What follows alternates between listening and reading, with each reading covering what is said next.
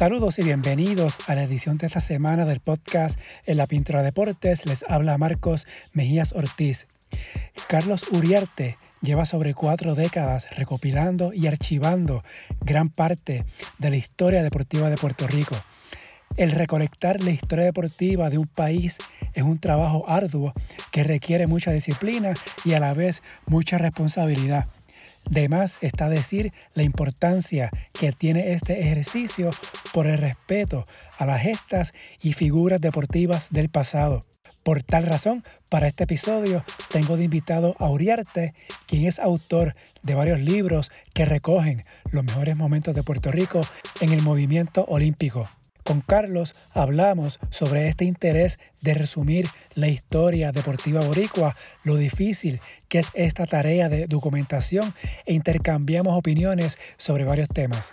El podcast está en la mayoría de las aplicaciones como Apple, Google Podbean, Tuning Spotify bajo el nombre En la Pintura Deportes. En cualquiera de ellas me pueden escribir para sugerencias críticas. Se pueden comunicar al correo electrónico en la pintura deportes a gmail.com, las redes Facebook e Instagram en la pintura deportes, Twitter at Pintura Deportes, la página web en la lapinturadeportes.blogspot.com. Y si les gusta este podcast, favor de darle una valoración de 5 estrellas para que esto le llegue a más personas y suscribirse para que reciban la notificación una vez esté listo un nuevo episodio.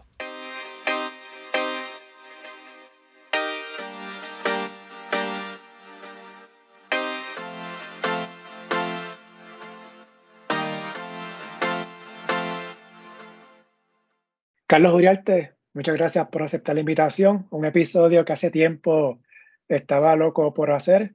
Agradecido de que haya aceptado estar conmigo acá en este episodio de podcast. Pues gracias, Marco. Este, yo soy seguidor de, la, de las cosas que tú compartes y, y también te, siempre te estoy enviando uno que otro dato, ¿no? Para que podamos corroborar y que la gente que te sigue pueda tu interés y el mío son similares, es que la gente tenga la, mayor información y los datos para que puedan llegar a su, estén documentados, ¿no? Y, puedan llegar a sus conclusiones y su cultura deportiva sea más amplia. Claro, muchas veces ¿verdad? Nos, hemos comunicado sí, sí, eh, escrito, ¿no?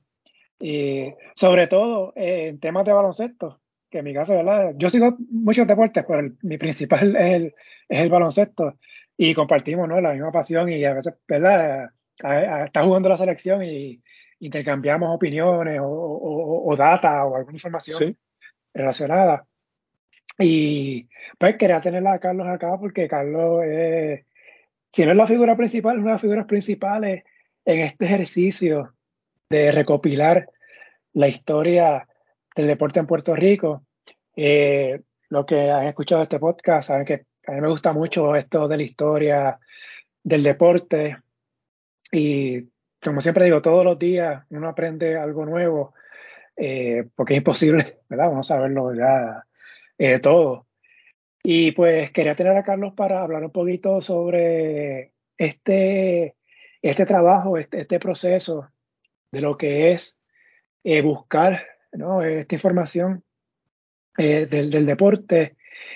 Carlos tiene varios libros, eh, yo tengo aquí, de hecho, cuando hay algún evento de la selección, por ejemplo, el, mes pasado, en noviembre, que se jugó la ventana FIBA acá, que venía a Colombia, eh, en el libro de los Panamericanos, verifiqué a ver si alguna vez Puerto Rico y Colombia se habían enfrentado en los Panamericanos y efectivamente había ocurrido en el 67 y eso, por ejemplo, pues yo no lo sabía. Así que, pues, si no fuera por ese libro, pues quizás no hubiese, no me hubiese topado con, con esa información. Y pues yo sé que para varias personas está, Carlos, este, Jorge Colón Delegado, con béisbol, epismo, eh, Pepe Gresione, que para descanse, también eh, lo, lo, hacía en el caso de béisbol. Eh, sí. Ellos Alvarado, también.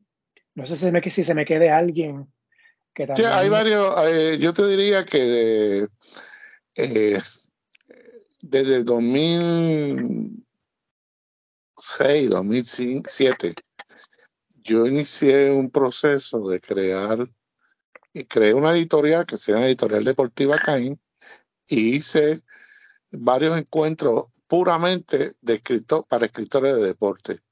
Y de ahí en adelante han surgido una serie de, de gente que está haciendo trabajo en específico sobre documentación de deporte y porque una de las cosas que, está, que, pasa en Puerto Rico y pasa en otros lugares es que si tú no documentas, lo pones por escrito o, y trabajos de fuentes primarias, eh, se queda las cosas en leyenda. Este, fulano hizo esto y, y cada cual que la cuenta le pone un poco de más o un poco de menos, ¿no?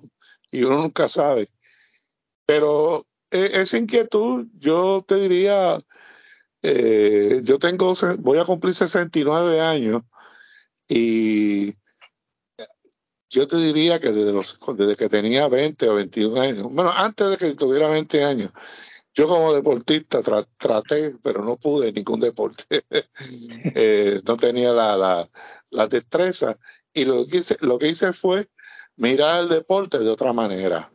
Eh, y una de las cosas, hubo, hubo par de personas eh, de la vieja guardia periodística que como no existían estos medios eh, que tenemos ahora, este, medios masivos, ellos recopilaban sus datos a, manuscrito, ¿no? y, y, los periódicos eran la fuente primaria, y entonces comenzaron a, a, publicar notas extensas cada vez que venía un evento.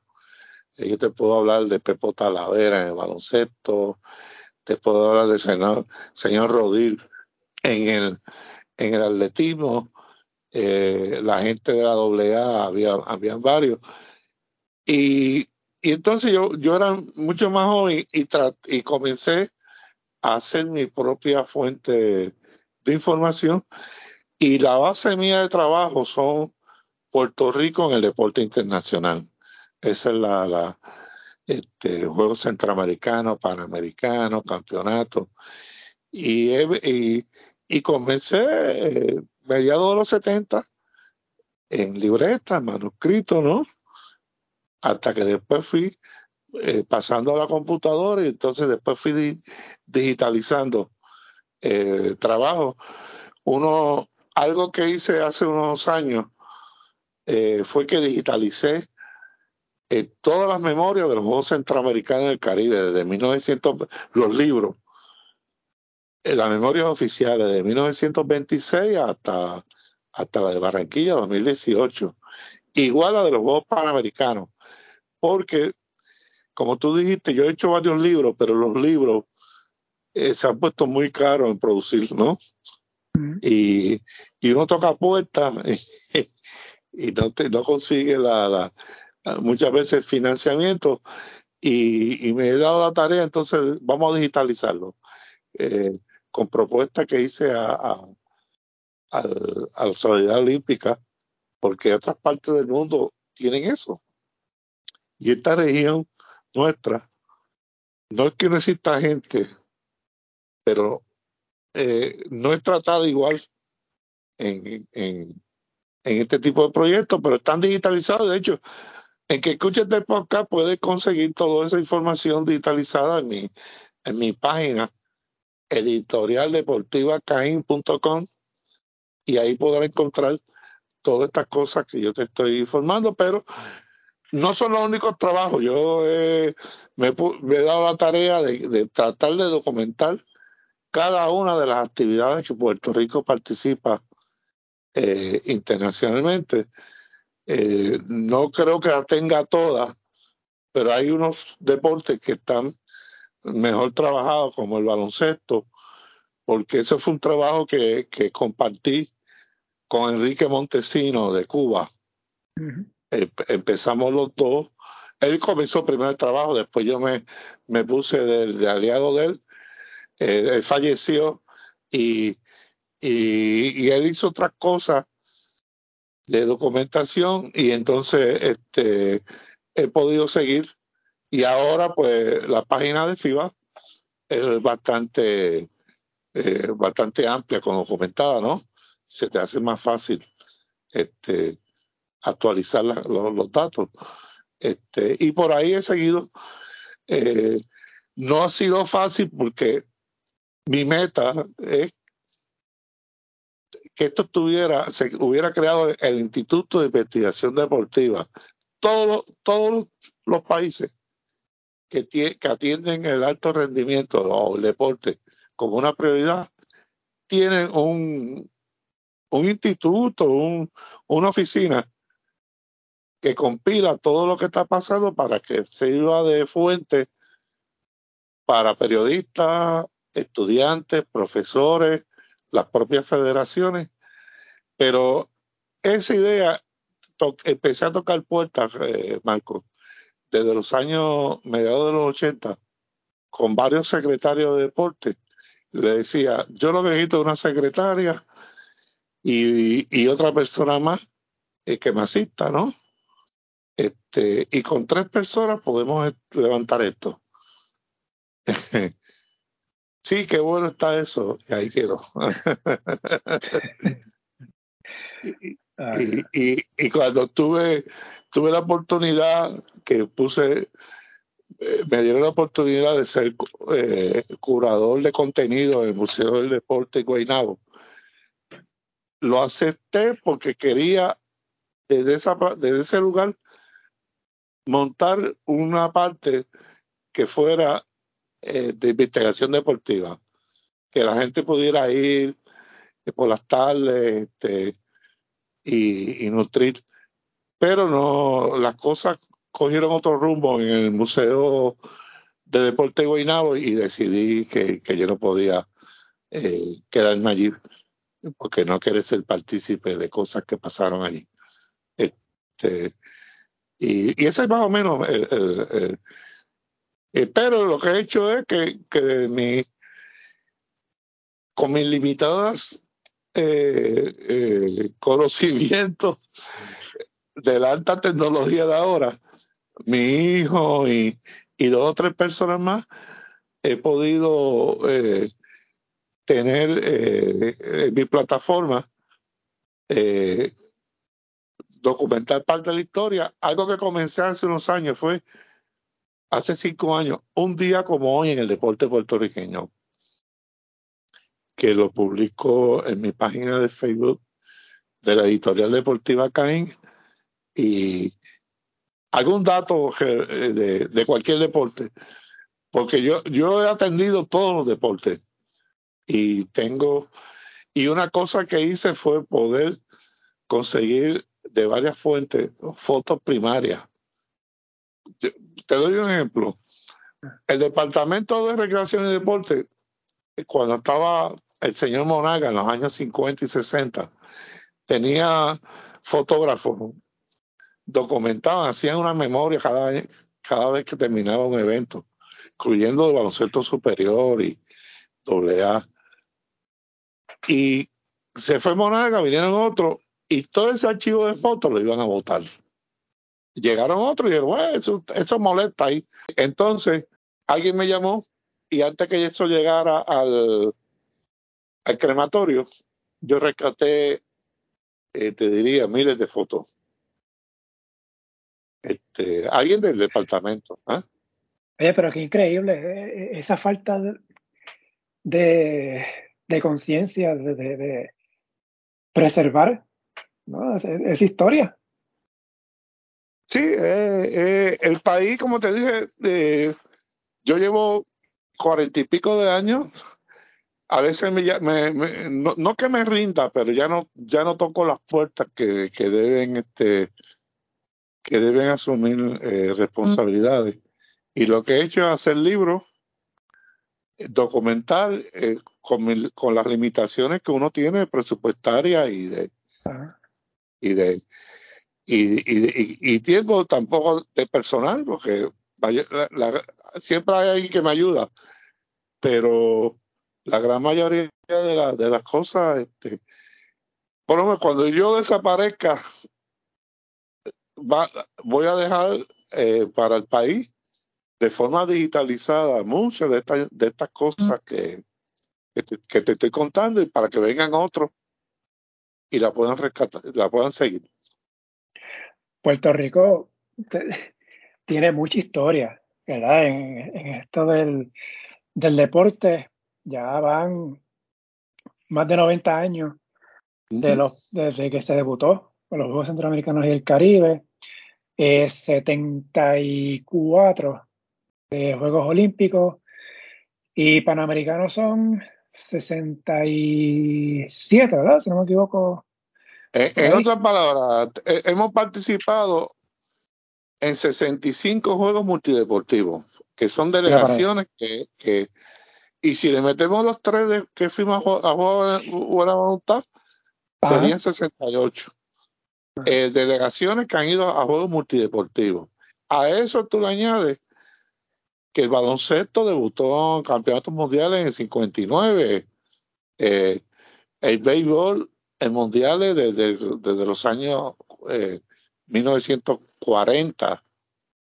Eh, y, y, dale por ahí, este, eh, el voceo, el voceo profesional, pues está de decirte Escobar para acá. los peloteros de grandes ligas. este es un país eh, altamente eh, comprometido con el deporte, a pesar de que las instituciones y la forma en que se hacen las cosas, eh, a veces no sé, no sé por qué salen tanto, tantas tantas figuras, porque institucionalmente hay, hay, algunos deportes que tienen que tienen, manejan bien sus cosas, pero generalmente no es así.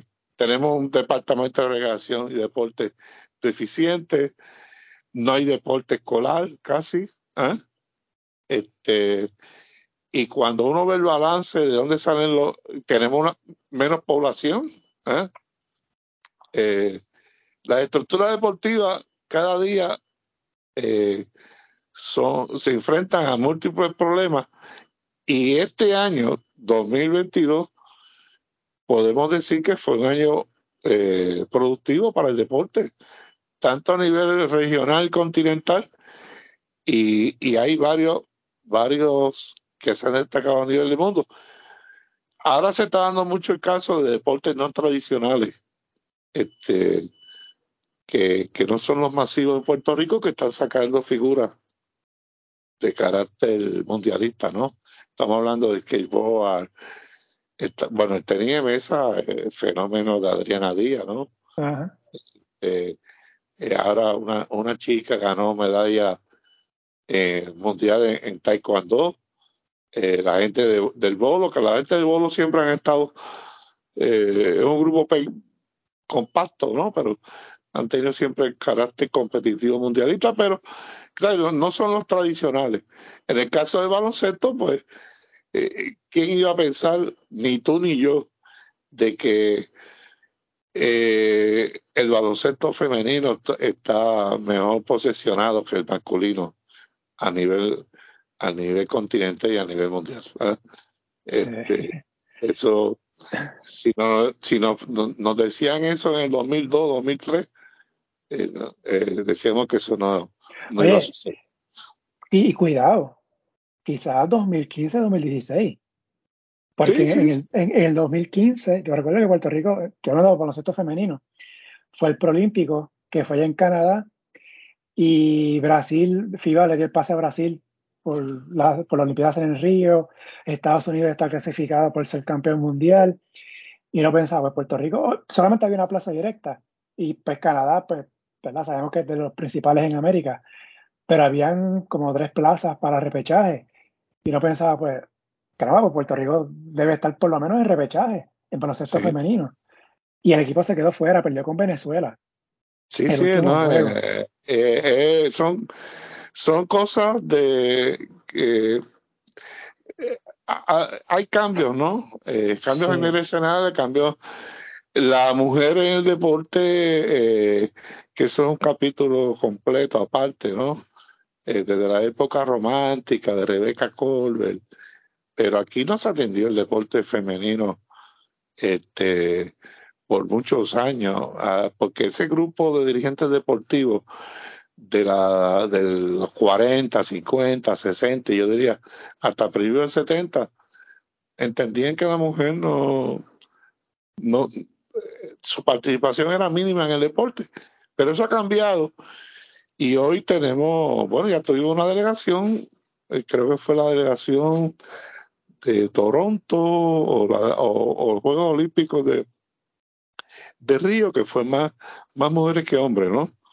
Este, y, pero eh, a todo eso uno se tiene que ir ajustando y este, hoy, antes de, de, este podcast, un amigo, Oreste Alicea, me llamaba diciendo en Puerto Rico, para los que están escuchando eh, y vayan a escuchar luego el podcast, eh, le ganó a Cuba en la Copa del Caribe 6 a 0, permitiendo ir. Y él me decía, eh, Carlos, que esta victoria en la número, qué sé yo cuánto, de, la número 10, y yo dije, no, no, son más victorias. Y le explicaba que, que eh, la primera vez que nos enfrentamos en torneos oficiales, 1938, Puerto Rico salió, le ganó. Y después le dije otros torneos más. Y me dijo, ay, mi madre, por poco. Eh, pero hay que, hay que compilar, hay que dar, tener los datos para poder los comentarios que escriben, las notas. Hay un periodismo actual que, que aunque tiene más tecnología, tiene quizá más preparación académica que lo que tuvimos, porque yo, yo no estudié nada de comunicaciones ni nada de eso, yo, yo vengo del campo de las ciencias sociales. Eh, no lo utilizan para sus notas y, y dependen de medios alternativos, tú eres muy dado a, documentar y otros más, ¿no? Este, eh, para que las notas tengan más riqueza, ¿no? ¿Ah? No solo, no que le gane a Sultano tanto a tanto, ¿eh? ¿Cómo fue? ¿Qué condiciones son? ¿Qué, qué significa esas victorias? Los comportamientos, ¿no?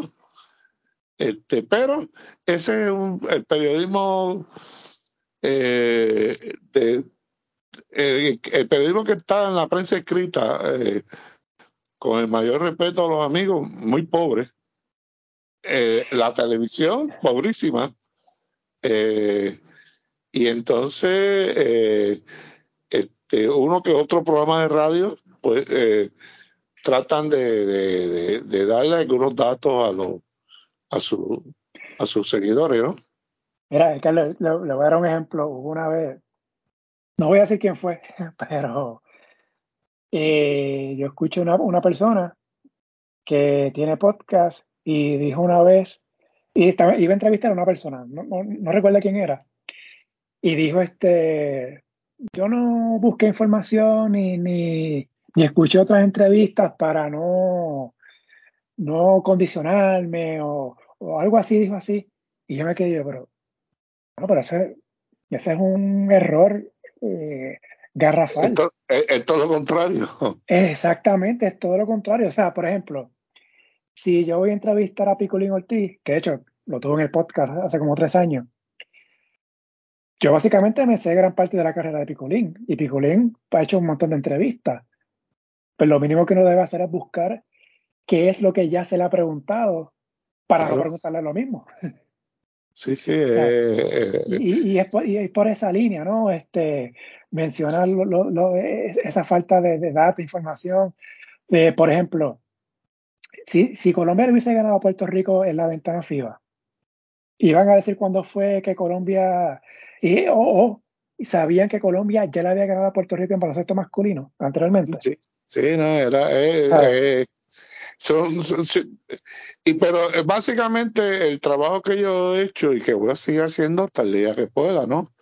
Es seguir eh, documentando. Eh, por, por, varios años yo tuve una columna en el Nuevo Día que me daba la oportunidad de poder este eh, poner era otro periodismo no y era era otra cosa no y, y, y a finales a finales de los 90 o mediados de los 90 y principios de los de 2000 con los editores deportivos David Colón, Eric Rodríguez, Amelia Estade se hacían trabajos eh, de apoyo eh, apoyo de, gráfica para para para apoyar los artículos no este y entonces eh, pero todas esas cosas han cambiado eh, veo hay cosas que, que pasan por las narices de los de los de los que tienen porque una cosa es todo el mundo no no no escucha los podcasts todo el mundo no va uh -huh. al internet sí. eh, pero eh, los periódicos tienen que ser eh, eh, récord histórico de los países como como como una fuente eh, si muchas de las cosas que yo conseguí fue primeramente los periódicos, después me puse como meta, bueno, eso sucedió, tiene que haber, eh, alguien tiene que haber compilado eso, ¿eh? y, o alguien tiene que haber hecho una memoria. Y por ahí, estando yo un día en La Habana, uno, no me acuerdo qué evento era, fui a una feria de, de libros, de libros usados y me encontré con una joya. Era todos los campeonatos mundiales de béisbol. Eso fue, eh, yo diría, como mediados de los 80, que se habían celebrado, hecho por un cubano. Y ese libro yo me lo traje para acá y él fue. Porque eso, en Puerto Rico, na, Puerto Rico había un montón de eventos, pero este, nadie, nadie, nadie se dio la tarea hay una cosa que llevan a veces anotadores y compiladores con las delegaciones. Y yo no sé qué hacen con esos documentos. ¿Eh? Sí. ¿Eh? Oye, un, un, ejemplo parecido a eso que, que, menciona. En mi caso, no sé si recuerda esta librería Borders, que estaba antes en Plaza Las Américas. Sí. Hace como 20 años, 20 y pico de años, yo me topé con este libro que mencioné el nombre ahorita de Enrique Montesino, de Fiebre entre Aros Sí, que es sí. la, la, el resumen del baloncesto centroamericano y del Caribe desde la primera edición de los centroamericanos de 1926 sí. hasta 1998, masculino sí. y, fem y, femenino. Y esta, esta es mi Biblia. Es una joya, es una joya. Sí. Es, es, una joya. Eh, eh, yo compartí con Montesino y de hecho fui editor de, de par de sus libros y ayudé con, eso fue un trabajo que que FIBA lo, lo, auspició y fui, y, fui intermediario para que eh, FIBA eh, era tuto, ¿no? Estaba en ese momento en, en, y que creía mucho en este tipo de cosas, este, pudiera eh, apoyar económicamente la impresión y ese tipo de trabajo, pero después se ha descontinuado porque ya, ya no está físicamente y dejó varias cosas él, él, hizo lo mismo con los Juegos Centroamericanos. Sí. Eh, pero ahí sí yo a, ayudé bastante con él porque nos pusimos la tarea de digitalizar todas las memorias porque él ponía oro, plata y bronce. Y pues eh, este, es, es, un trabajo que yo había visto en la Fundación de Los Ángeles en 1984. Eh, se creó una fundación de, luego de esos, de esos juegos porque sobró dinero de Juegos Olímpicos ¿no? de Los Ángeles. Y ellos se dieron a la tarea de digitalizar todas las memorias olímpicas, todas, desde, desde 1896. Y yo decía, bueno, si esta gente hizo eso, vamos a hacerlo con los Juegos Regionales. Obviamente, ni remotamente eh, el, presu el, presupuesto que ellos manejaron, yo tuve acceso, pero pero ahí están, esos son legados que uno deja, ¿no? Ahí me ayudó mucho la gente de la de Cabe. So, después de, de, múltiples cartas y peticiones, se pudo, se pudieron realizar. Igual con la gente de, de Pan Sport, eh, que el último juego de Lima eh, me dieron, me dieron la oportunidad de poder presentar eh, todo, lo, todo lo de los Juegos Panamericanos, porque normalmente se hacen mil copias, se reparten entre los miembros del Comité Olímpico. Cuando ese, esa persona se va del Comité Olímpico, se lleva esos libros para su casa. Y quizá el nieto o lo que viene dice, este, este, estos libros me molestan. ¿eh? Sí.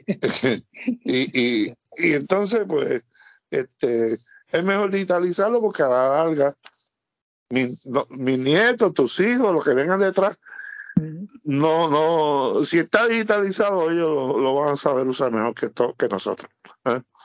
Sí, correcto. Es, la historia, ¿no? Y esperemos, ¿verdad?, que, que este mundo exista eh, como, como lo conocemos varios siglos más.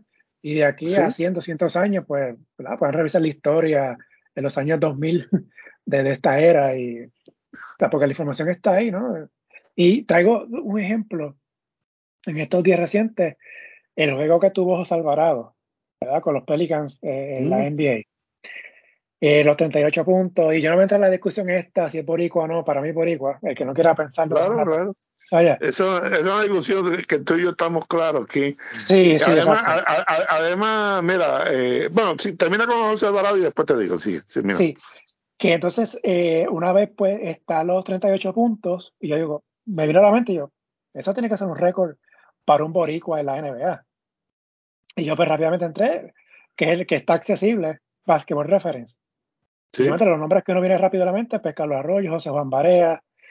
Y eh, uno, entra a esa página y uno puede buscar esa información de cuál fue lo máximo que anotó Barea en un juego, punto, asistencia, rebote, triple, lo mismo Carlos Arroyo. De hecho, aunque nunca jugó por Puerto Rico, pero Carmelo Anthony, para los efectos, es boricua también, aunque jugado con Estados Unidos. Y uno pues, puede buscar esa información y traigo ese ejemplo ¿no? de, NBA, el caso de, Alvarado, porque fue en día reciente del eh, momento que estamos grabando. Eso, si pasa en BCN o si pasa con la selección, es bien difícil conseguir esta información. Yo, hice, un trabajo, yo hice un trabajo, hice un trabajo para, para, para explicarte. Eh, antes de que, de que eh, hicieran algunos trabajos como el, el, del doctor Ibrahim Pérez, yo recopilé y compilé todas las temporadas de 1930 en adelante. Bueno, la fuente eran los periódicos, ¿no? Después vinieron las fuentes de la Noria Sambolín. Y, y paré en el 2003, 2004. Este, cómo fueron los torneos. Y de ese trabajo era una petición que me hicieron el BCN de, finales de los 90, pero nunca llegamos a un acuerdo este, de cómo se iba a publicar, quién iba a hacer los costos. Y de ese trabajo, Ernesto Díaz González eh, era uno de los que me, motivó a... Y después que yo hice el trabajo, bueno, lo recogí y me quedé con él porque tampoco se lo iba a regalar, ¿no? ¿Ah? Este, y, y vi luego la página de, se lo compartí a una persona que no vamos a mencionar el nombre, que le dice Mr. Baloncesto por ahí, y lo que hace es un plagio del, trabajo mío. este, y yo se lo digo cada rato, oye, di que dónde sacaste eso. ¿eh?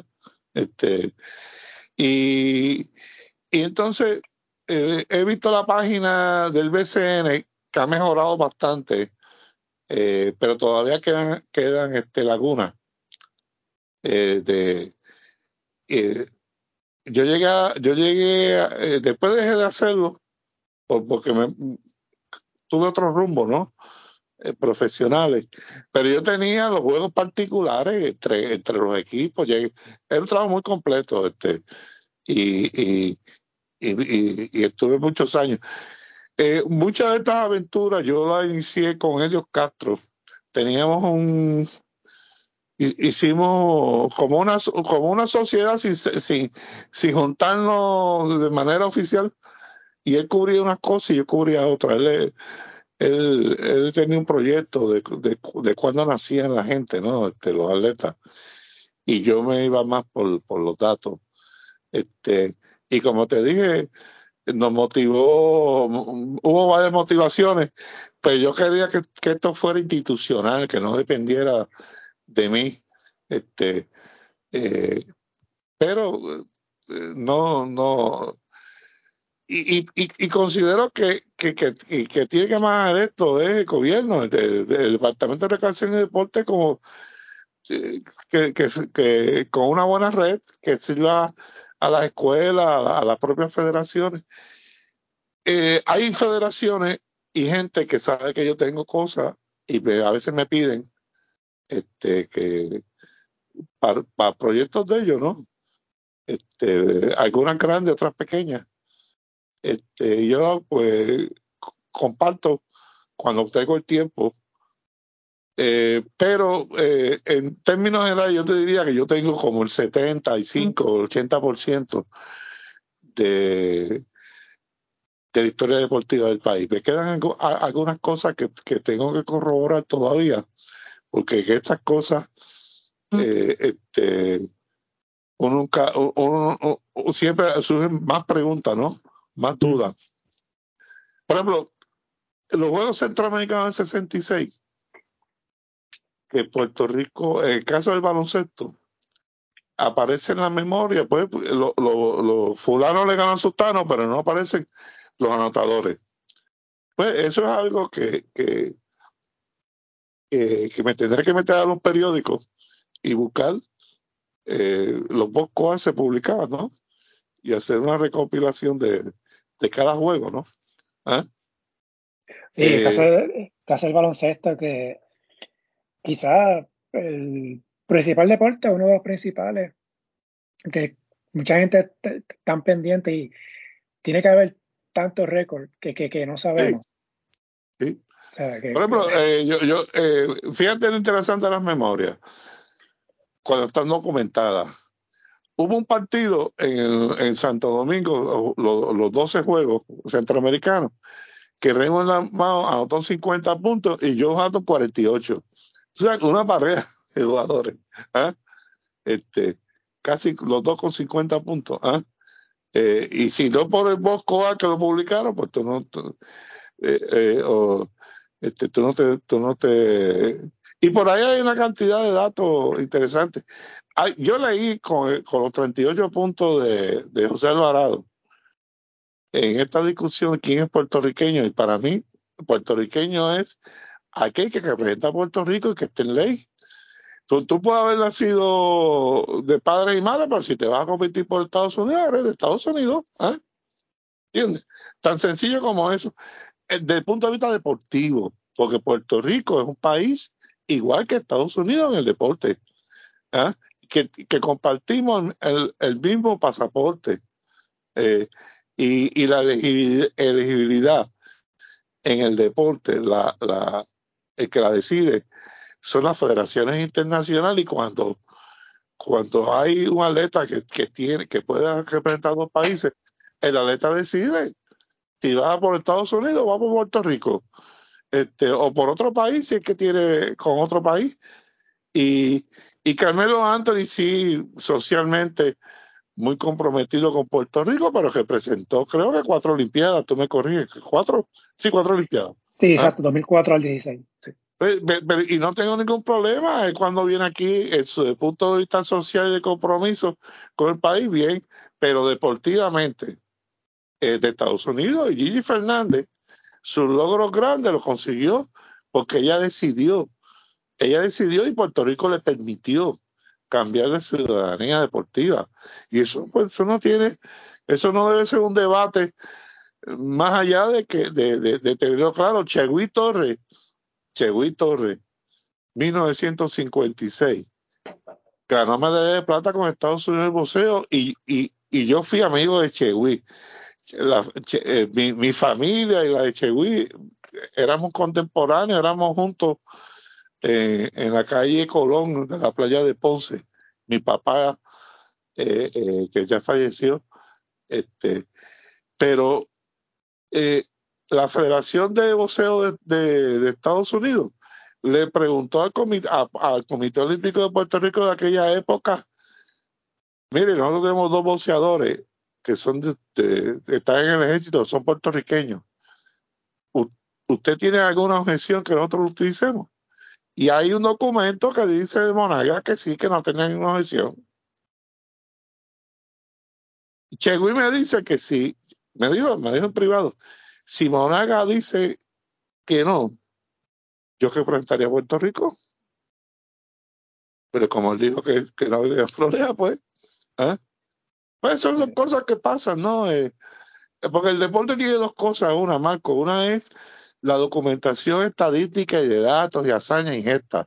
Y otra es las cosas que se que las cosas que se cocinan alrededor del, deporte, ¿no? Este eh, el caso de David Ponce, eh, la, que también tú tienes que tenerla clara y, y tenerla documentada para, para poder eh, eh, poner las cosas en perspectiva clara, ¿no? Este, y, y, el caso de Puerto Rico, ¿verdad? Que, que lo mencionó hace un momento, comparte pasaporte con Estados Unidos, ¿no? O sea, la misma ciudadanía. Y pues, Puerto Rico, ¿verdad? Tiene su caso especial, ¿no? Tiene su relación con Estados Unidos, guste o no, yo no voy a entrar en eso ahora. Sí, sí, sí, sí, sí, Estaba pero que, de deporte puramente. ah, exacto, pero que eso es lo que hace que ocurran estas situaciones, ¿verdad? Que, que acaba de mencionar, como el caso de Chewi, el caso de Gigi, eh, Chayan Basayo, el nadador, eh, también. Hay, hay varios, hay, hay decenas de, de competidores. Mira, en el 1948 cuando Puerto Rico fue a su primera Olimpiada, Estados Unidos tenía en el equipo de Grima a María del Pilar Serra, nacida en Fajardo. Se fue a estudiar a Estados Unidos, se desarrolló como esgrimista en la Universidad de Estados Unidos. Representó a Estados Unidos y llegó, discutió la medalla de bronce en Florete y llegó cuarta. Este, y por ahí hay cantidad de casos, algunos son más notables que otros, ¿no? Sí. que, pero hay, que recordarle, a y no, no son datos de que la elegibilidad de los atletas no la deciden los comités olímpicos, son las federaciones internacionales. Y en el caso de Puerto Rico, cada federación internacional tiene su, yo diría como sus reglas. En el baloncesto, esa es la mano de Tuto. Extendieron hasta los nietos. en, otras federaciones tienen los nietos. ¿ah? Padre o madre. Eh, eh, tenemos el caso de Yamín Camacho, con su mamá nació en Puerto Rico y obviamente por lo que uno lee, yo no soy amigo de la familia de ellos, pero por lo que uno, la mamá es una gran influencia sobre, tiene sobre Yamín su puertorriqueñidad, su cosa, ¿no? Yo soy su abuela. Y, y fue la propia Yamín de puño y letra la que le pidió a la Federación Internacional de que ella quería representar a Puerto Rico, porque eh, cuando está en esos casos, la internacional le pregunta, mira, ¿qué tú vas a hacer, aquí o allá? ¿Ah? De hecho, e, ese caso de, de Jasmine ella no sabía que podía representar a Puerto Rico. Sí, ella se entera en la universidad ya grande. Un, entrenador que es amigo de Puerto Rico le dice, y entonces eh, eh, ella que tenía fue a hablar con su mamá y le dijeron que, que no era no era el Comité Olímpico de la Federación Internacional, tenía que ser ella. Pero mira, el último caso, el muchacho de voleibol que cambió de ciudadanía, que yo creo que, que, que, que, nos trataron eh, eh, no fueron justos con Puerto Rico, porque ese muchacho se desarrolló aquí y, la Federación de, de, Estados Unidos es mejor que eh, deportivamente, está más arriba que de Puerto Rico. Pero él pidió, él fue el que pidió cambiar la ciudadanía. Y, y lo, más que pudo hacer la Federación de Voleibol era oponerse. Y se opuso y, nos pasaron el rolo. Este, eso, normalmente eso no, no sucede así porque evitan que un atleta, para evitar lo, que se hagan ofertas económicas, cambien, ¿ah? eh, dárselo al que tiene, al que tiene menos, ¿no? Y nosotros somos una población, 5 millones con lo que está en Estados Unidos, contra un país que tiene 300 millones de habitantes. Este, cada vez que perdemos un atleta por esa condición, en que le duele a Puerto Rico más que, que, que, a Estados Unidos, ¿no? Pero, pero a lo que voy es que los datos estadísticos, hazañas, tienen que estar combinados con la realidad de, de, cada, de, cada, de cada momento, cada, de cada, para que la gente lo pueda entender mejor. La, lucha que ha tenido el deporte puertorriqueño, porque hay una cosa bien clara para que los que nos están escuchando. Eh, Puerto Rico es un territorio. En el Comité Olímpico Internacional existen 12, 12 comités olímpicos que no tienen soberanía propia o que están ligados a otro país. O ¿ah?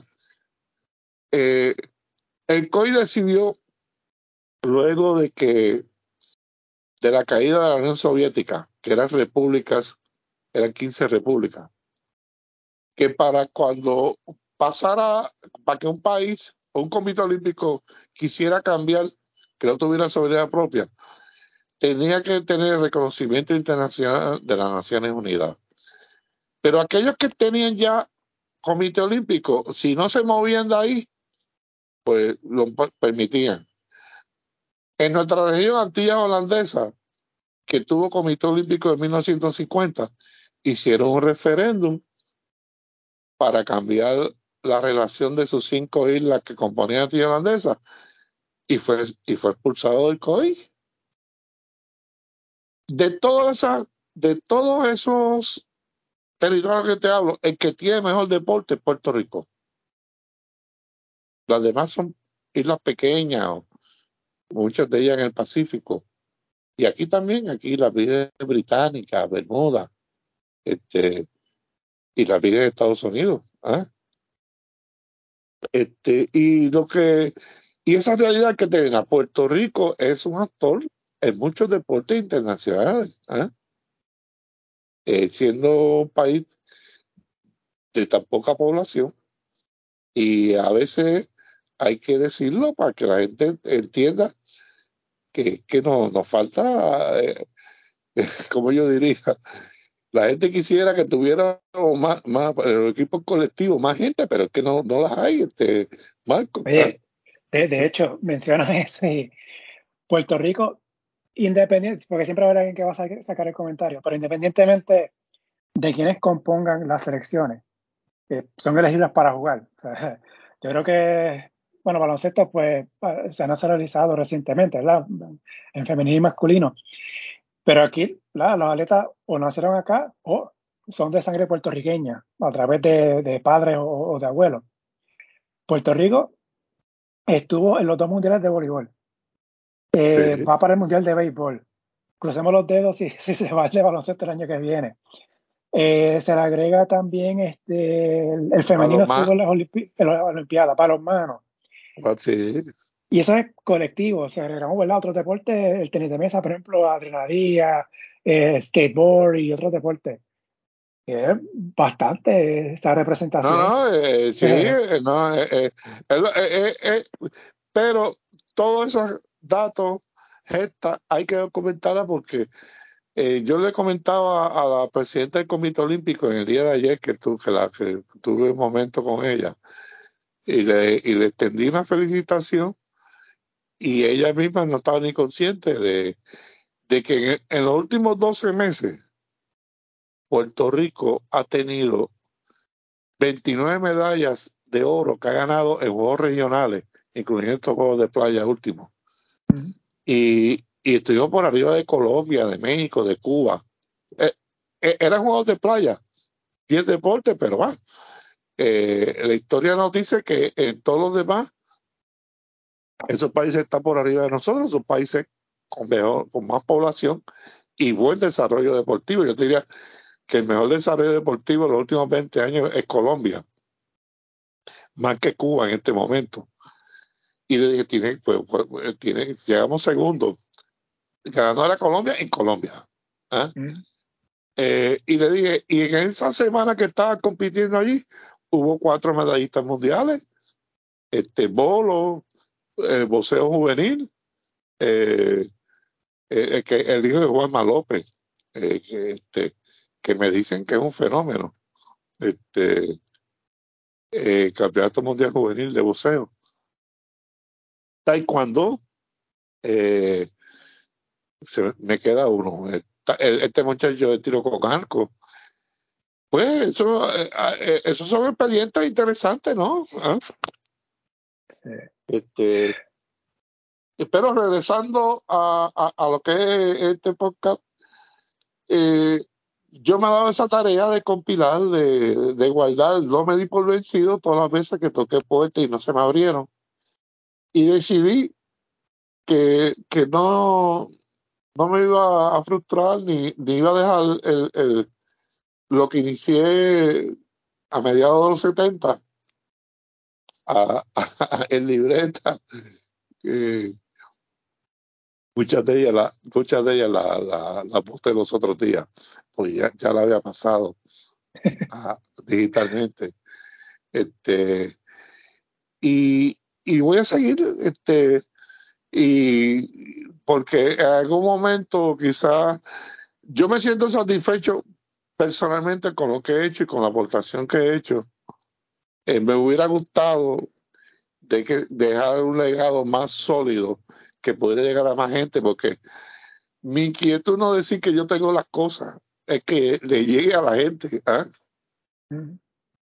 Y yo siempre estoy abierto a, a, rectificaciones, a, a, corregir eh, este, eh, o, o, añadir nuevas, porque a veces uno va encontrando otras, otras cosas que no tenía en su momento. Sí. Oye, que no quiero, no quiero que se me quede. Eh, otros nombres. Eh, Marvin Fonseca ha sacado libros de boxeo. Sí, sí, Marvin, no, Marvin, es correcto. Sí. Eh, Camacho hizo de voleibol también hace unos años. Hay uno de fútbol, no recuerdo el nombre de quién fue. Sí, hubo, hubo, como te dije, de 2007 2008 y, y, y, yo siento que aporté a eso porque muchas muchas de esas publicaciones pasaron por, la, por mis manos. Yo no publico, yo la editorial mía ha publicado veintipico de títulos, muchas veces no, no, no son míos, a, otras personas que le he podido publicar. Este, ahora mismo estoy haciendo un trabajo que, que es un folleto eh, como de 100 páginas que va a la, eh, a la base de lo que es el deporte, la relación de Puerto Rico con el deporte olímpico. Eh, es por la Academia Olímpica de Puerto Rico. Lo estoy editando, ¿no?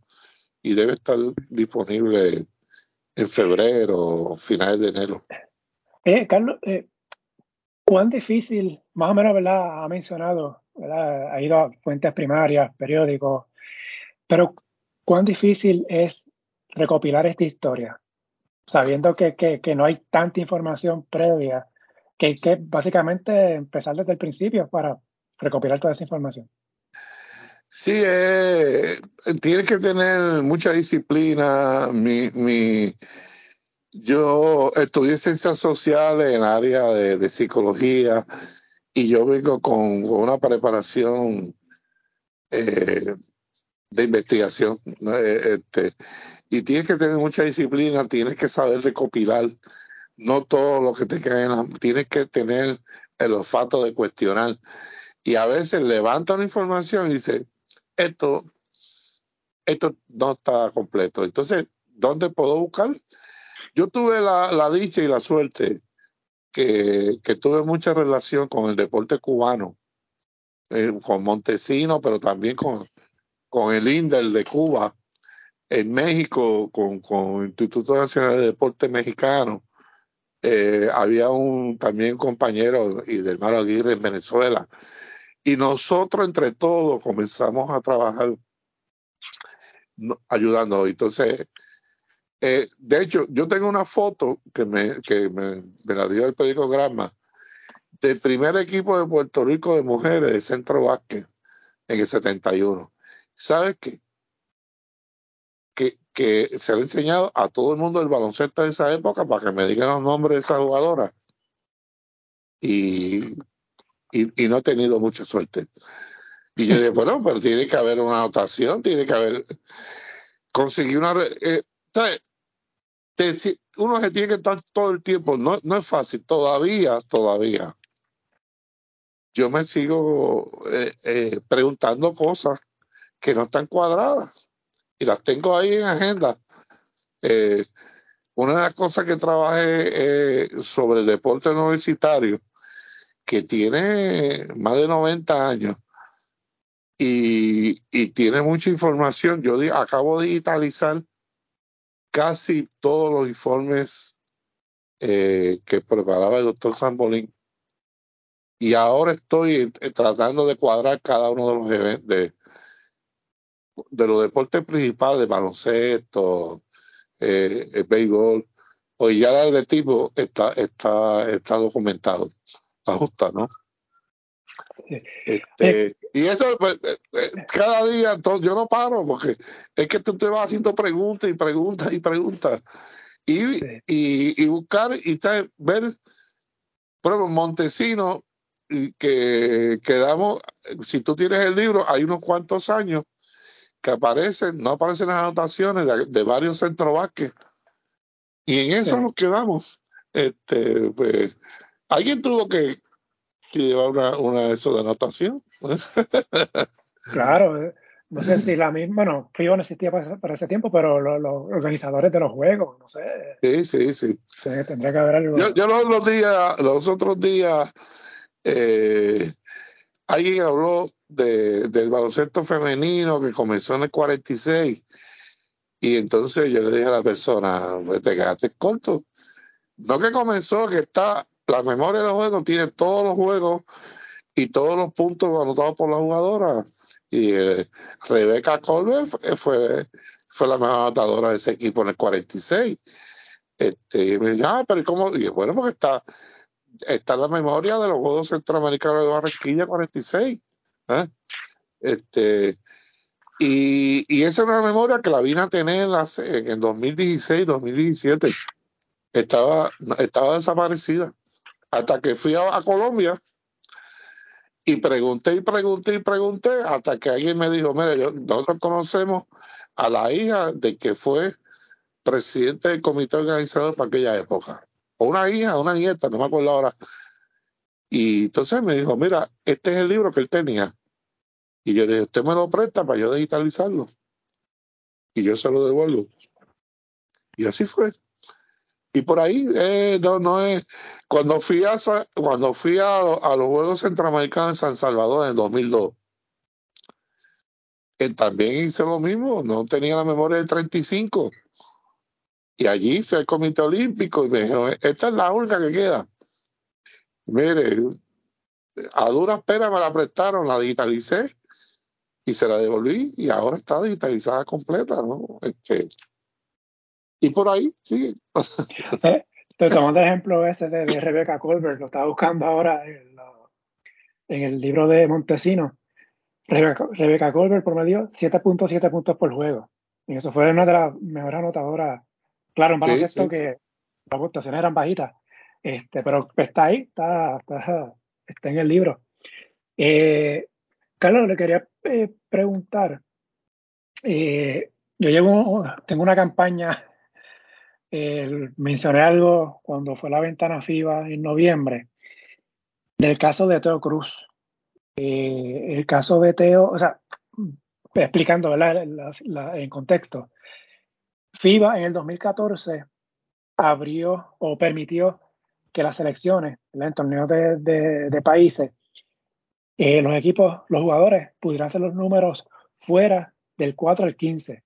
¿verdad? Por muchos años se usaba del 4 al 15 y ahora pues vemos que jugadores pueden usar el número que, ellos deseen. Y eso pues abrió la puerta para retiros de números a nivel de selecciones. Eso fue, empezó en el 2014. Algunas selecciones han retirado sus números, otras, pero Estados Unidos no, no lo ha hecho.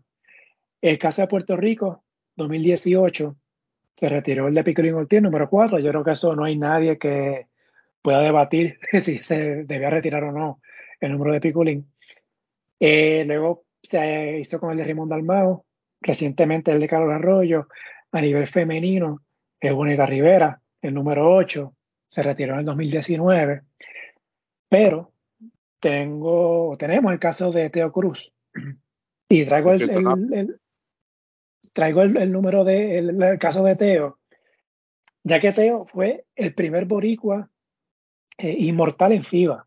El Salón de la Fama de FIBA empezó en el 2007 y Teo fue parte de esa primera clase en 2007. Se tuvo que esperar 12 años hasta que se diera ¿verdad? el caso de, de Picolín Ortiz, que fue en el 2019. Eh, pero entonces, el caso de Teo, su número, que yo me inclino más el número 13, porque fue el número que, que más, la, el, más, usó, eh, eh, usó. otro número, pero ese, fue. Sí. Yo hubo que me corría acá, si no fue en el 60 o en la Olimpiada del 64, creo que él usó el, usó el 4, si no me equivoco. Pero fue el 13. sí, sí, pero sí. Eh, pues hubo uno que otro evento que no usó, pero el, 13, este, sí. Eh, el 13 fue el, número ¿verdad? Que, que, se le conoció y sabemos la historia de Teo, cinco Olimpiadas, eh, Juegos Centroamericanos y del Caribe, Panamericanos, Mundial, tuvo un Mundial y fue el primero que, que, que jugó en cinco Olimpiadas. Y recientemente, sí. sabemos, Luis Escobar, Pau Gasol, eh, Andrew Gates, Oscar Schmidt llegaron a las cinco Olimpiadas, pero el primero fue Teo Cruz. Y a la fecha que estamos hablando, la Federación de Baloncesto no ha retirado el número 13 de Teo Cruz. A mí me parece increíble. ese, ese, eh, eh, Teo, no, estoy contigo. Teo, y además yo añado a Pachín Vicente. De ese grupo de los, de los antiguos, me parece que los dos que, que, eh, deben eh, Pachín y Teo, ¿no? Teo y Pachín, no, como tú quieras ponerlo, porque significaron mucho en esa en esa apertura de Puerto Rico en el baloncesto internacional, ¿no? Este, ambos. Este, y, y debe haber, este, eh, está lo mediático. No, esto no quiere decir que los que le han quitado el número no quieren traer ese debate, pero imperdonable que no esté Teo ni, ni esté Pachín. Es más, no deben retirar ningún otro número si no pasa primero el sedazo de estos dos. Hay otros jugadores que quizás se lo merecen, pero es imperdonable. Eh, el baloncesto, tú me corríes, debe, debe tener como un Hall of Fame de baloncesto puertorriqueño, que no lo tienen. Debería, debería existir, pero no, no. Porque si algo, si algo, si un deporte ha impactado a la, al país, la, la, eh, no tanto con la liga, la liga superior, que lleva muchos años, y, y el equipo nacional. Este, yo diría que en los últimos 60 años eh, el baloncesto ha sido deporte, fuente primaria, ¿no? De desarrollar.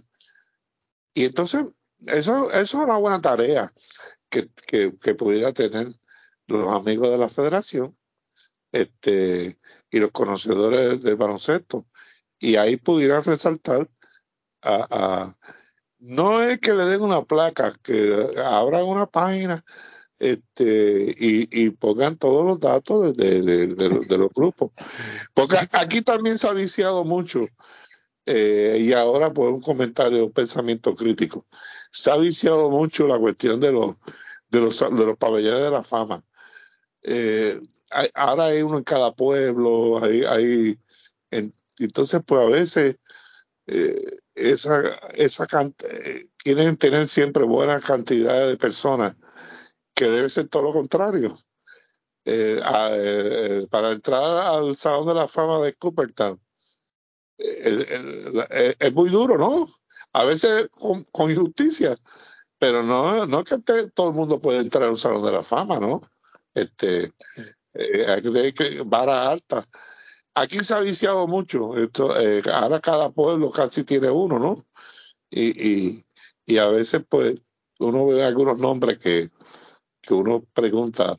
Eh, es algo que yo no, es un debate. Yo no voy a ninguna de esas actividades porque eh, creo que en el pabellón de la fama del deporte puertorriqueño hay unos cuantos colados que no tienen los méritos de estar, pero eso, eso no, uno no tiene que estar no, eh, este, pero eh, así, ha pasado, ¿no? Sí, sí. Eh, sacándome también algo del pecho, creo que se me quede, que mencionó algo que me llamó la atención, que no sea solamente placa. Y traigo el ejemplo de baloncesto porque cuando se han hecho estos retiros de número de la selección, ha sido quizás no de la mejor manera, y me explico, ha sido así ceremonias en la mitad del juego de, de un partido de la selección en una ventana, o antes de empezar, de manera atropellada, lo que es un revolú en la mitad de la cancha, nadie sabe qué, va a pasar, qué se va a hacer. El retiro, por ejemplo, de Carlos Arroyo, no se sabía que se iba a hacer en ese momento. Y, por ejemplo, yo miro, miraba a Europa y este verano Alemania retiró el número de, de Nowitzki, de su selección, el 14, que usó por tantos años con, con la selección de Alemania. Y eso se anunció semanas antes.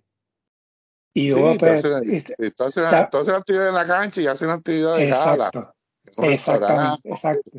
Y, y, y, además de eso, hay que ponerlo, crear una, una en, la, en la página que, que se esté usando, poner una parte que diga Hall of Fame, ahí están, tú pinchas el nombre, ahí te sale todos los datos que tú puedas recopilar. Eso no es ninguna ciencia, eso es... ¿eh? Sí, exacto, No, tiene que ser este un museo del baloncesto, porque sabemos cómo se manejan las cosas aquí. Si se hace museo, se va a perder. Eh, pero sí, una página web que, que se mantenga eh, sencilla. Eh, porque ahora, ah, dentro de unos años, tú eres joven y tienes memoria, pero si viene cualquiera otro y quiere seguir, tiene que tener una fuente donde ir a nutrirse ¿Entiendes? Pero eh, ese no, no es un problema de baloncesto. Eh, en el béisbol ahora vuelven una exaltación, lo están haciendo unos amigos. Veo profesional que, que tiene tanto, tantos años, después de 26 años, regresa una exaltación. Y yo le decía, hay varios amigos ahí, eh, no es que lo exalten, es que lo documenten. La AA tiene su otra exaltación en el fin de semana. Y, porque volvemos a la raíz de esta entrevista. Hay que documentar las cosas, este, porque si no se convierten en leyendas. ¿eh? Y como tú dices, va a traer una placa en medio de la cancha, pues que no lo vio, pues no se, no se enteró. Exacto, exacto. Y por eso también yo soy medio peleón con esto, en el caso del BCN, el que se reconozcan estos jugadores o equipos históricos eh, por ejemplo, este año 2022 se cumplieron 60 años del primer campeonato de Santurce en el BCN. La franquicia hizo algo sobre eso. Y ellos se enteraron. Ah, nadie se enteró. Eh, creo que fueron, no sé si lo hicieron, pero este, el 2022 fueron 30 años del campeonato del 92 de Ponce en el BCN, que fue el primero de un back-to-back. No sé si la franquicia hizo algo al respecto. Y muchos de esos jugadores están vivos. Sí, sí, no, eh, era falta de, eh, a veces voluntad más que dinero o que de, hacer las cosas y, y pues eh, pasa mucho.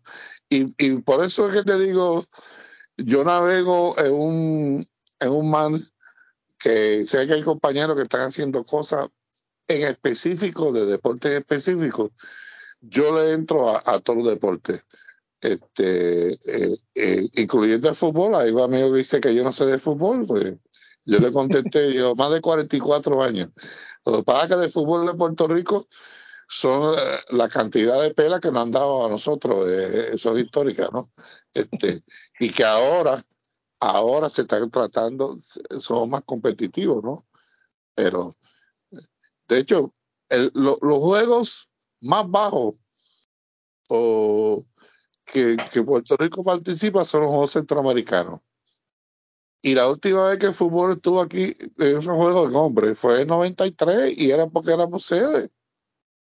De ahí para adelante no hemos podido clasificarnos en, en, ninguno de los, de los juegos y ahora para estos juegos se clasificaron las mujeres porque el fútbol femenino de mujeres está más adelantado que el de los hombres. Sí. Eh, quería hablar de eh, algo rapidito el caso de Roberto Clemente. Eh, estamos en 2022, en septiembre se cumplieron 50 años de G3000, en una semana se cumplen 50 años desde su muerte. Y el caso de Clemente, eh, no estoy comparando con Teo Cruz, pero o sea, traigo el, primero, hablo de Teo Cruz, eh, porque Teo eh, falleció en el 2005, si no me equivoco, 2005, 2006, y no se habla mucho de él. yo creo que la última noticia que salió de Teo Cruz fue que iban a mudar sus restos de Cagua, que fue enterrado acá, y le iban a mover a, Río Piedra, algo así. Fuera de eso no se habla mucho. Y entonces, otros atletas pero hace como tres semanas hice un episodio hablando con, con José Sánchez Fournier, hablando de la muerte de Héctor Macho Camacho, que se cumplieron 10 años. Y hay otro, Irán Bison, ¿verdad? que fue asesinado en México, Sista Escobar, eh, que hay atletas que fueron grandes en su disciplina, pero que ya fallecieron y nadie se acuerda de ellos. El caso de Clemente es otra historia. Y con todo respeto A, su memoria, sabemos que Clemente es uno de los mejores jugadores de béisbol. Muchos lo ponen como el mejor de la historia de Puerto Rico y, otro, y también se pone como uno de los mejores de la historia de, béisbol de grandes ligas. Ese recuerdo de Clemente, que se mantiene todavía, y de hecho, creo que fue ayer, eh, que se mencionó que en Nicaragua le, van a hacer un... Lo van a declarar héroe nacional. Héroe, exacto, héroe nacional en Nicaragua. E, esa, e, e, ese, ese nombre de, Clemente se mantiene vivo por lo que hizo tanto en, en, un terreno de juego y a nivel filantrópico o por la forma en que falleció. lo, hay, hay, de todo, hay, de todo, un poco y lo que pasa con Clemente es que no, la figura de Clemente ha dado, le ha dado a cantidad de escritores y a cantidad de, Clemente tiene como 50 libros eh, eh, que se han hecho de Clemente. Eh, hay uno que para mí es mejor, este, que lo hizo, ah, se me escapa el nombre ahora, este, pero Clemente ha sido una figura que, que ha sido muy manejada por muchas fuentes. Este, y en Puerto Rico eh, en los últimos años, varios compañeros han hecho trabajo alrededor de, la, de, Clemente y por eso Clemente se mantiene. Y te, eh, entonces, si tú te acuerdas o, tienes alguna memoria, aquí se hizo una exposición hace unos años atrás, que, el curador fue Helio Castro, en el Museo de, arte de Puerto Rico sobre Clemente. Te estoy hablando, tiene que ha sido como 20 años atrás. Y, y Clemente eh, eh, tiene la parte deportiva, la parte de ayuda, la parte de derechos humanos, porque Clemente fue una figura en una voz en las grandes ligas. Este, y por ahí la cantidad de estudios que se han hecho sobre Clemente. Y yo lo que te puedo decir, Clemente no era un personaje fácil de, manejar. Era, era controvertible, ¿no? Este, y, pero así son las figuras, ¿no? Este, y, pero sí, de todos los atletas puertorriqueños, el que ha tenido más seguimiento, más, más eh, eh, ha sido Clemente. Este, hay otro que, que se merecen también igual atención y, y, pasan desapercibidos. Además, los otros días yo caminaba por todas las Américas y me encontré con Rafa Valle. ¿eh? Y me senté con él y le traje varios recuerdos a, a, él. Este, y Valle camina por ahí, la gente no sabe ni quién es Rafa Valle. ¿eh? Sí. Que, que, en su época no es baloncesto, fue un atleta voleibol, pelota doble A, atleta pisticampo, con su musculatura ubicada a seis pies, seis pulgadas, a lo alto. Que yo decía, ¿y cómo tú hacías eso? si los saltadores a lo alto eran, este, son de poco peso o flacos, ¿no? ¿Ah? Porque tiene que, eh, contra la gravedad tiene que subir ahí la, la vara, ¿no? Este, y, y, por ahí aparecen otros, Norberto Cruz, Poche Oliver, eh, Rolando Cruz. Rolando Cruz fue el pertiguista de lo que podemos decir fue el curso de aquella, de lo que fue, estaba entre los mejores 10 atletas de la pértiga del mundo, del mundo. Eh, un jíbaro de Salina, ¿no? ¿Ah? Este, y, y, hay muchos, este, pero volvemos.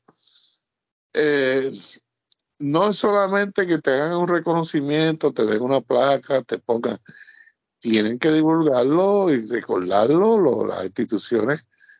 ¿Cuántas cosas tú, y, esto vuelvo, no, no, que no, es una crítica a los que hacen las cosas, es un pensamiento crítico, que son dos cosas diferentes. Eh, lo, los salones de la fama, los pabellones de la fama, son los que tienen que dar cada cierto tiempo, recordarnos momentos, gestas ¿ah? de su exaltado. No poner una lista de ahí este, de, de nombres, porque eh, creo que el pabellón de la fama de deporte puertorriqueño anda como por casi está llegando a 700 y entra a ver si tú, si tú puedes encontrar una ficha de, de cada una de esas gente. Son pensamientos que son, son, son demasiados, pero, pero, yo no voy a entrar en ese debate, pero vuelvo, no es, tienen que, tienen que tener, porque es que las generaciones cambian y uno tiene que hacer las cosas pensando con los que vienen detrás o los que tienen menos conocimiento. ¿eh? Tú, tú dijiste algo, eh, Baseball Reference, Basketball Reference, la NBA, la Grandes Ligas, la, la, para coger los modelos de, de, instituciones, eh, van, van, cada día están resaltando su, su, su, su figura, su gente. Eh, eh, el baloncesto mundial, el otro día leí una, un, una nota exquisita de Oscar Smith, creo que iba para algo que, que entonces si, si, tú no solamente decir que lo, que, que lo va a saltar o que le va a retirar el número, es que lo tienes que documentar hay que, para los que ven detrás y para los que están actual también. ¿eh? Sí. Ese, sí, esa, no. esa es la base de, de, de, esta entrevista que tú me estás haciendo. Yo, sí. yo me pongo como meta documentar y, y, y, y como te digo, hay cosas que, que la, escri la, escribí en un momento dado y después he tenido que rectificar porque me encontré con otros datos o que los datos no estaban completos, ¿no? Me mencionó la, las páginas de, de, NBA. Los otros días, el equipo de San Antonio hizo un pequeño homenaje a Tim Duncan. Imagínate. Tim Duncan se retiró hace cinco años y todavía le hacen este homenaje, yo creo que a todos los años o a cada rato. Sí, para, para eso mismo. O sea, para mantenerlo vivo. Sí, porque eh, eh, la, la, son gente que dedicó dedicó unos buenos momentos a, esa franquicia y, y tú lo recuerdes, los invitas y lo, este, pero eh, eh, nosotros tenemos mucho que aprender y vuelvo las instituciones, las federaciones, yo eh, eh, hay, no, todo, no todos son así, porque hay que hacer, hay sus excepciones, pero eh, este, a pesar de todo lo que, de todo lo que Puerto Rico ha hecho en el deporte y las nuevas generaciones, hay muchas historias que se, que andan por ahí eh, eh, en el espacio, ¿no? Sin, que nadie era la, uno que otro recuerda. Este, Mira, ahora mismo, eh, del actual, lo, los hermanos Irak y José Luis Ortiz, haciendo historia y tiene, tiene, van a cumplir 30 años, ¿eh? Y ya van camino a, ser históricos de verdad. ¿eh? Y, y, la, y, y, y, fuera de una nota que sacó primera hora, este, sobre la cantidad de clásicos que han ganado, si, si no, no te enteras. ¿eh? Sí. Y en Estados Unidos lo están, lo están cubriendo, eh, bueno, todo. eh, con, con, todo la atención que merece lo que están ellos haciendo. Oye, Carlos, yo le hice una pregunta eh, clave aquí de tantos deportes que ha recopilado información. ¿Hay un deporte favorito? Sí, el atletismo es el deporte que y yo trabajé con estuve un momento dado siendo estadístico de la Federación Internacional. Más que eso, logramos a, a, principios de los 80, sin que tuviera la alta tecnología que existe hoy, trabajar los montajes de, competencias de atletismo internacionales con, con el cubano Jesús Argüelles y, otros más, que nos dimos la tarea de que, de que había un desorden en las competencias. Eh, entonces hicimos un grupo, yo trabajé en los Juegos Panamericanos del, de Caracas, 1983, Santiago 86 y por ahí cuánta competencia había en el Caribe y, el atletismo ha sido, y aunque ya no estoy activo en, en cuestión de competencia, porque después hice un cambio más a las comunicaciones. Mantengo muy buena relación con la Federación Internacional, sigo, sigo, sigo con ellos y, mantengo relaciones con los con la de intercambio eh, con la gente que está trabajando el, el, atletismo internacional. Eh, Carlos, si seguimos aquí no paramos. Mira cómo se bueno, sí, hay que parar un momento. yo te doy, te, doy, las gracias por invitarme. Yo sabes que yo te respeto mucho tu trabajo. Eres de la gente que pregunta, que cuestiona, que tiene pensamiento crítico. Lo haces con mucho, con mucho respeto. No, no es fácil en este mundo donde, donde todo el mundo da por bueno lo que se dice, que se hagan preguntas o que se hagan observaciones, ¿no? A veces la gente malinterpreta eso, ¿no? Este, pero ese es, si te metiste ahí en todos los medios de comunicación y vas a atender, tienes que tener lo primero, pensamiento crítico. Uno coge los datos, uno piensa, y si hay que preguntar o hay que hacer cuestionamientos, pues se hacen. ¿eh? Claro. Hay muchos hay mucho que se enchisman, pero pues que, sí, y, entonces también la cuestión de compartir entre compañeros, este, sabes, yo comparto contigo muchas cosas y con otros más. Uno no tiene la verdad agarrar por, agarrar por el sartén. Este, eh, uno tiene que compartir con, con, con, grupos, con sectores, porque volvemos, nos debemos a, a, la gente que te lee y que te escucha. Ese es tu, tu, tu meta principal, ese es eh, todo lo demás es, secundario. uno, a lo que leen a uno, o, pues uno tiene que brindarle eh, la información más, valiosa que pueda, ¿no? Que esté a la mano disponible. Gracias a Carlos por haber aceptado la invitación para este episodio. Recuerden que el podcast está disponible en la mayoría de las aplicaciones como Apple, Spotify, entre otras, bajo el nombre En la Pintura Deportes. Críticas, comentarios al correo en la pintura deportes a gmail.com, las redes Facebook e Instagram en la pintura deportes, Twitter at pintura deportes, la página web en la pintura deportes.blogspot.com y como les dije al principio, si les gusta este podcast, favor de darle una valoración de 5 estrellas para que esto le llegue a más personas y suscribirse para que reciban la notificación una vez esté listo un nuevo episodio. Gracias por la sintonía y hasta la próxima.